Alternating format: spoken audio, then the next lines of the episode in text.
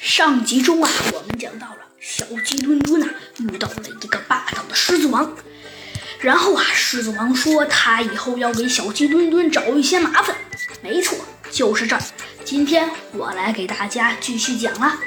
一天，猴子警长和小鸡墩墩正在开着警车巡逻。突然，有一个人呢大吵大嚷的说道：“你你你你你你这个坏坏蛋，这明明就是我的！”什么呀？这事儿明明就是你办的，你办的，你办的！只见呢，这两个人打着打着，就向警车这边走了过来。还好猴子警长驾驶技术高超，直接一个打转盘，这才勉强的闪过了呃他们这突如其来的大走路。可谁说呀？这时也巧了，狮子王他们也出现了。不知道他们是一直已经在这里等候多时了，还是偷偷的来了？小朋友们，你们觉得呢？嘿嘿，我觉得他们应该是已经早就在这里等候多时了，因为啊，他们每个人身上都把身上的衣服裹得紧紧的，一看就是在这大冷天里站了好久好久。嗯，你们可算来了，小飞机。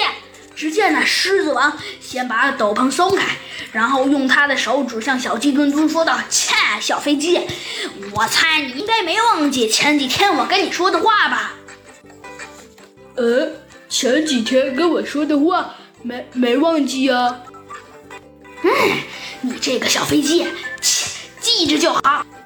告诉你，小飞机，这次我来找你的麻烦了。”哟，这不是那个猴子警长吗？嘿，也来了也罢，今天我还是特地找了等了好久好久才等来了这两位吵架。哎呀，你们竟然来了是吧？那咱们今天再来一场比赛如何？小鸡墩墩？呃，再来一场比赛？呃，罢了罢了。切，小飞机，你心虚了，对不对？呃，什么呀？好，猴子警长，上次就是我跟你说的那个特别讨厌的那个，名字叫做那个狮子王的那个大傻子，对，就是他。要不我们再跟他比一场，如何？哦，原来你说的那个特别讨厌的人就是他。